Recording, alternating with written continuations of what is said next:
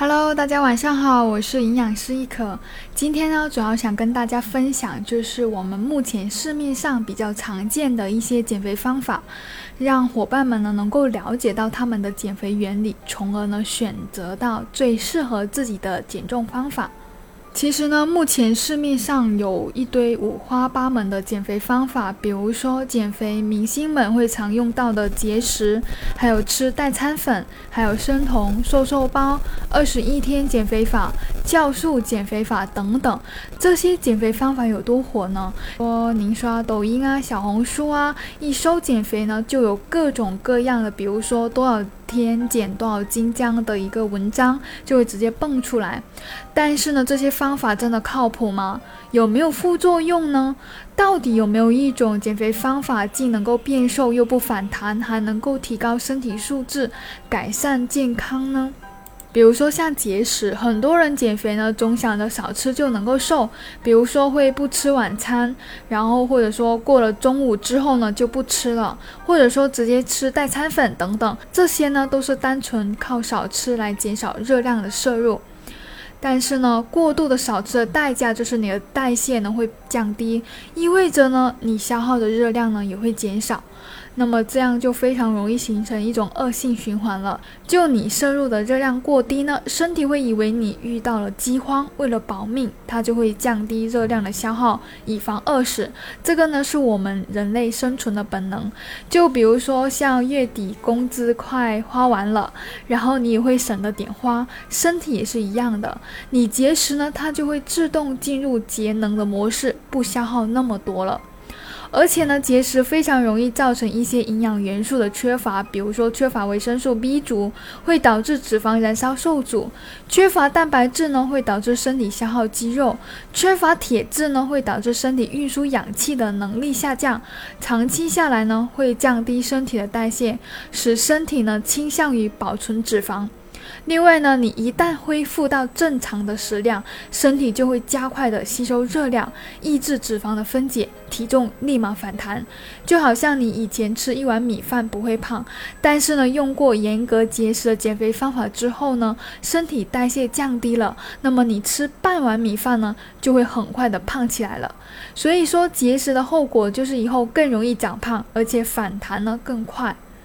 第二种方法就是代餐粉。代餐粉呢，主要是通过较低的热量的摄入来达到减肥的效果。那有一些代餐呢，它只是单纯的五谷杂粮粉，偶尔呢又。来代替米面作为主食，并且呢搭配适量的蔬菜和肉蛋，那就没有关系。但是呢，如果完全代替正餐的话，长期下去，身体就会得不到足够的营养来维持我们机体的运转，那么免疫力呢就会大大的下降，各种大小感冒病痛接踵而来，肌肉流失也会比较严重，体脂率呢会越减越高，反而呢会形成易胖的体质。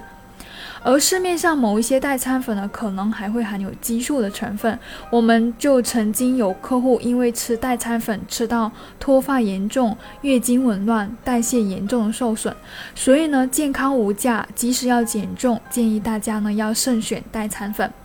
第三种常见的减肥方法就是生酮饮食了。生酮饮食呢，原本是医学上用来治疗小儿癫痫病的治疗方式，必须是在医师的指导下严格进行。它呢，主要是通过严格的限制碳水化合物的摄入，让人体只能够依靠燃烧脂肪来提供能量，从而呢，脂肪快速消耗的办法。生酮饮食呢，它能够带来短期体重的快速下降，对于心急减重的人的确是很大的诱惑，但是呢，也存在这些弊端，比如说从心理上呢，可能会存在情绪抑郁、暴躁、沮丧。意志力下降等等，更容易对碳水呢产生极大的兴趣，引起食欲的暴增。从生理方面呢，就可能会存在记忆力下降，女性的话会出现呢月经紊乱，甚至闭经。而且长期的高脂高蛋白饮食呢，会加重肝肾的负担。另外呢，就是皮肤会出现暗淡啊、粗糙啊等等。一旦呢复食恢复吃碳水的话，身体也会很快反弹回去的。那第四种减肥常见方法就是辟谷了。其实呢，辟谷现在，呃，已经比较少人在用了。辟谷主要是提倡在一段时间内禁食五谷或者全面禁食，然后一般进行几天到十几天不等，等于短期的节食的一种方法。很多人呢，由于摄入过量的营养还有能量，导致呢糖尿病、高血压、高血脂等一系列的慢性病的发生。那么辟谷呢，它作为一种控制食物还有能量的手段呢，就开始流行起来了。